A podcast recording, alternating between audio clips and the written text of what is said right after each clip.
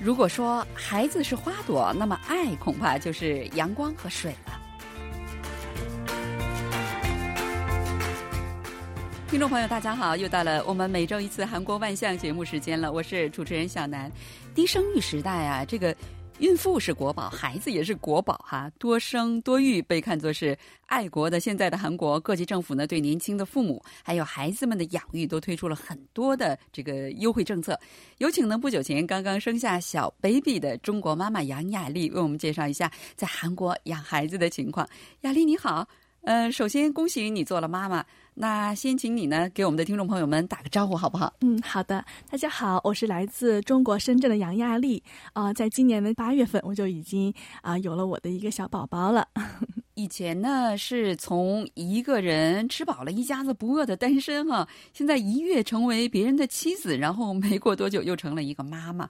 那我觉得近来呀，对生活的感触你一定会非常的深刻，对吧？嗯，对的啊，我觉得感觉这个感触太深了。之前在怀宝宝，这真的是十月怀胎呀，感觉到妈妈的那种辛苦是啊，觉得特别的难。然后自己也感受到，觉得一定要爱妈妈、爱家人。然后到现在我已已已经就生完宝宝了啊，虽然说这个外表体型上还会有一些变化啊，其实心态上给了我一个很大的一个变化。首先，我就会开始去注重一些一些生活的状态和规律，比如说要早睡早起呀，不会影响到宝宝啊之类的。同时，我的这个饮食方面也非常的注意，因为现在还在哺乳期，可能也要给宝宝有充分的营养嗯，在这个上面，嗯。就韩国有一句话，就是说很多这个韩国的呃上一辈人都说，只有你做了妈妈，你才能会理解你的妈妈哈。现在看来，雅丽已经开始理解你的妈妈了哈。我觉得这应该恭喜你妈妈。嗯，然后我觉得就是呃，因为要。要养育自己的孩子，那么父母其实是孩子的第一个，也是最好的老师。对呀，就是这个家庭教育其实是非常的重要的，尤其是现在啊，大家都说三岁看老嘛。那么其实这个婴幼期的这个教育呢，其实是非常的影响到孩子，非常的根深蒂固的，会影响到孩子的性格啊等等。所以说，呃，现在就会感觉非常的紧张，我应该要怎么教育好我的孩子呢？对，是很紧张哈。我记得前一段时间我也看到有一个呃西方的一个有关。教育孩子的一个报道说，孩子的性格形成是在两周岁之内，这真的是挺吓人的哈。对你现在说现在是在哺乳期哈，那在韩国是非常强调这个母乳喂养的政策呀。事情是，那你们现在是怎么做的呢？啊，母乳的话就是呃，尽量还是给孩子喂。母乳吧，这样的话会对孩子一个免疫力啊，或一个体系会比较好。那么，如果说是奶水可能不够多的话，就最好是混合喂养会比较好。相当于韩国现在的话，呃，就会呃给一些家庭提供一些资金上的补助，可以提供家庭去购买一些奶粉啊等等的一些优惠政策。嗯，那韩国这两年啊，有一本呃畅销书哈，一直是人气不减的，因为它描述的就是一个普通的年轻的韩国女性的故事。这个书名叫《八二年出生的金智英》啊，八二年哈，据说这部小说 最近已经被翻译成中文，在中国也非常的畅销呢哈，想必呃。你应该也很有感触吧？我觉得就这个金智英这个女性的这个所有的这些，现在在韩国正在热播她这个电影呢，对吗？啊，对啊，电影我还没有看，我看过这本书啊，这是一本就是有关于女性主义主题的一本书，嗯，也号称啊所有男生都应该读的一本书啊。虽然它的主人公是八二年的，我是九零年后的，可能不能太去理解他，但是我是。其实这种故事也发生到我们很多身边的一些姐妹啊、朋友啊、邻居身上，就是大家都说，其实这并不是在读一本书，而是在书中读自己，所以说大家就觉得有一种共鸣感，而且就是开始去。嗯，反复去思考，思考里面的一些故事。这本书它主要介绍的是什么呢？嗯，这本书主要描述的是一些啊普通人、普通女孩或者是普通女人的这样的一个成长故事，非常的写实。啊，讲的是这样的一个女孩从童年、小学生到成年以及职场生活，以至于婚姻生活中，实际上是慢慢的逐渐失去自己的这个日子，全部投入了家庭。对呀，就好像这个一个女人。一直到了最后，做了别人家的媳妇儿，做了妈妈之后，就好像是一个空的人的那种感觉哈，灵魂空空的那种感觉。所以呢，这本书和这个电影呢，在韩国引起了很大的共鸣哈。对的，对的，可能也就是反映了当代的这种现实的一种问题在这里了，一种重男轻女，或者是一种女性完全为了家庭而放弃了自己的未来，放弃了自己的职场生活等等。嗯，其实因为在韩国有这样的一种意识，觉得这个孩子就应该是妈妈带呀，对对吧？啊，呃，那现在韩国的年轻夫妻们，他们都是怎样在养育自己的孩子呢？尤其是在孩子刚生下来、上学之前这一段时间，哈，我听说在中国好像一般都是，好像很多人都是觉得理所当然应该让父母给带，对吧？嗯，对，嗯。也就是呢，孩子们都是从小跟着，不是爷爷就是跟这个奶奶或者是姥姥姥爷长大。好像在韩国情况有些不太一样，对吗？韩国这边，韩国父母是尽可能都是自己去带孩子，觉得自己的教育能够更加的去，呃，去更好的为这个孩子去着想。然后，呃，相当于还韩国父母的话，可能就是在。呃，会放弃自己的工作，而全心的去为孩子去服务。所以说，你可以看到很多韩国朋友们在只要是怀了宝宝以后，就会愿意放弃自己的生活，放弃自己的一些职场。然后对呀，因为呃，在韩国，他们这个在比较，在一个秤的两边比较的时候，一个是女人，对于女人来说，事业还是孩子？这个时候，很多女人会选择孩子。对，所以她的这个百分比率的话，大概是百分之五十左右，就会去放弃自己的职业，而选择就是培养孩子。呃，或者是就即使说真的就是不能够培养孩子的话，也愿意就是请一些育儿假期呀，多一点时间在家里面去照顾孩子。对，那我们说起这个育儿假期哈，那在韩国的这个呃妈妈们生下孩子之后，育儿假期是怎么样规定的呢？育儿假期的话是呃，首先你在怀宝宝的时候就会有两到三个月的这样的一个时间，那么你在生完之后，你可以去申请申请一个带薪休假，大概是一年到两年的时间。嗯，实际上在韩国，作为一个年轻的女人带孩子也是呃非常不容易的，对吧？嗯，对的，呃。其实你会看到，就是韩国其实是流行去产后去月子中心嘛。那么其实大家很喜欢去去这个地方，大家觉得这个是可以去享受自己，呃，就是在。婚后在产后去作为一个个人享受的地方，而且它是比较科学，因为它里面是在科学的照顾，呃，这个产妇和孩子。对对，它很专业，它会有专门的一些护理师啊，还有一些按摩师帮你去做好一个产后最佳的一种恢复状态，甚至还会教你怎么带孩子。对对对对，所以说大家都愿意去啊去这样一个地方，但是在中国的话，可能更多的是想要在父母在自己公公婆婆下面去做一个照顾，就是那种古老的坐月子的方式，对吧？对对对。韩国父母呢，就是希望孩子们应该是由父母去教育，因为年轻人的这种思维和方式呢，来带孩子呢，就会比较好，而且就比较符合现代社会人的一种思想方式。现在韩国的很多，实际上实际上爷爷奶奶这一辈人，他们也不太情愿给。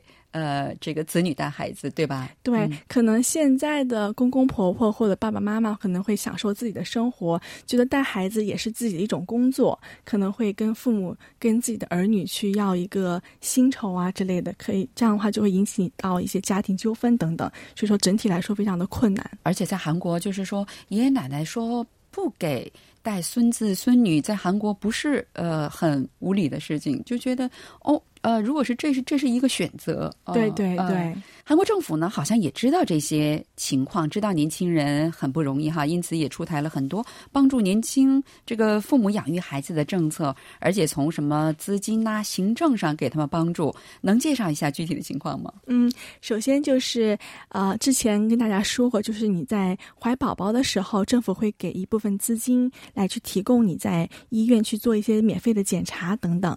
那么在生产完之后呢，啊，保健所或者是视听会给大家一个产后大礼包，会邮寄到大家的家里面，可能会有一些尿不湿啊，或者是宝宝的礼物等等。嗯，非常贴心哈。对，然后另外呢，就是啊，他会给大家发短信，然后就说我们有这样一个护士护理的一个上门服务啊，你需不需要呢？然后当我们申请了以后，护士会到我们家里来去调查我们会不会有产后的抑郁症。哦，护士还会到家里面去哦，因为这个产后抑郁症是一个非常严重的问题。他会跟你去聊天，然后去跟你做一些调查采访，嗯，然后。跟你询问你一些家庭状况，哦，对，然后还会去看看你的宝宝的健康问题，还会帮他量个体重啊、量身高啊等等。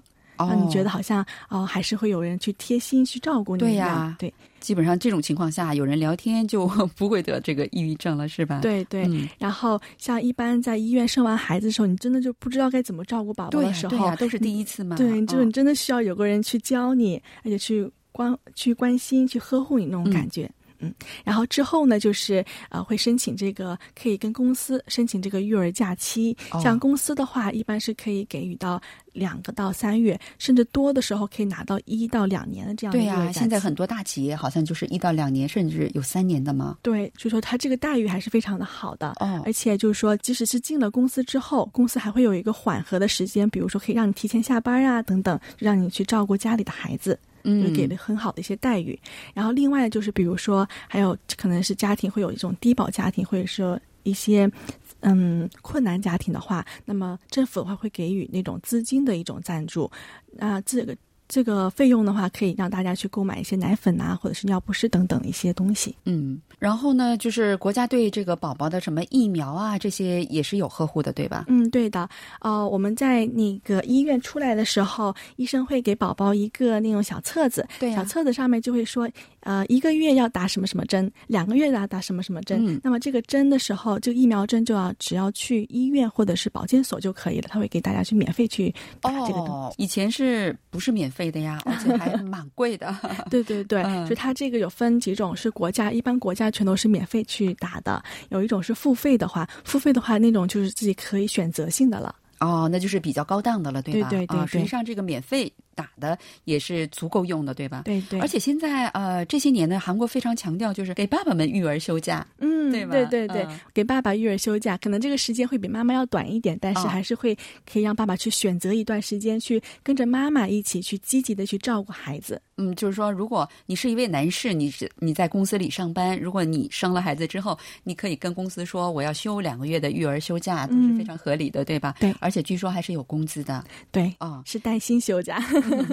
那作为一个多文化家庭的孩子，因为呃。怎么说呢？就是你的孩子呢，呃，今后的这个身份，呃，在韩国你会有怎样的一个选择呢？我们的听友们也有很多像你这样的这种移民呐，或者是长期居住在韩国的情况，当然肯定也有不少这个异国婚姻的情况了哈。嗯嗯。那请你呢给他们呃介绍一下，做一个参考好吗？嗯嗯。呃，我们家是这样，因为我们都是中国国籍，但是我们在韩国出生，所以我们依然是拿到中国国籍，可是是有韩国的居住证啊，是这样的一个状况。然后我觉得宝宝出生在韩国，其实对他本身来说呢，是一个非常好的一个经历，因为他从小就可以感受到不一样的一些文化习俗，还有了解到这个世界是这么大的啊，每个人说的不一样的语言等等，所以说呃，可能以后会让韩国感受到更多的一些不一样的东西，我觉得这个非常的好。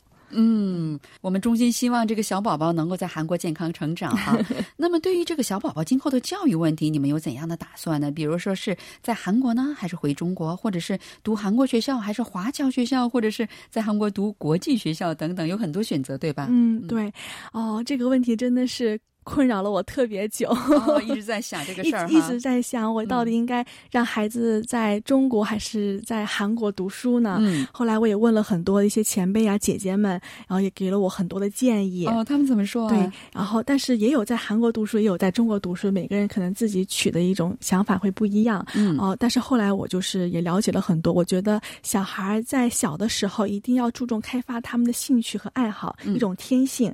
那么这方面做得好的话，其实。是韩国。韩国在婴幼期的时候，他们去可能让孩子以兴趣爱好为主，让他们去开展一些学习啊、实践活动什么的，让他们在学中，让他们在玩中去学习东西，而不是像在中国的时候，可能就是更多是一种压力吧，学习的压力会比较大。背唐诗三百首，给我印象最深的 小朋友都要背唐诗。对对对，什么《三字经》啊、《千百经》那种感觉的哈。但是呃，这方面的话，我更倾向于呃韩国的教育方式，就是小的时候。小的时候，但那么等他长大了以后，我准备让孩子回国去接受中国的教育。对呀，哦，因为让他去感受，感受到中国在慢慢的强大，感受到自己真的是一份爱国之心，一份赤子之心那种感觉。嗯，我觉得这个小宝宝太幸福了哈，他的父母在他刚刚出生两个月的时候就已经烦恼了很久，因为这个他的教育和成长问题了哈。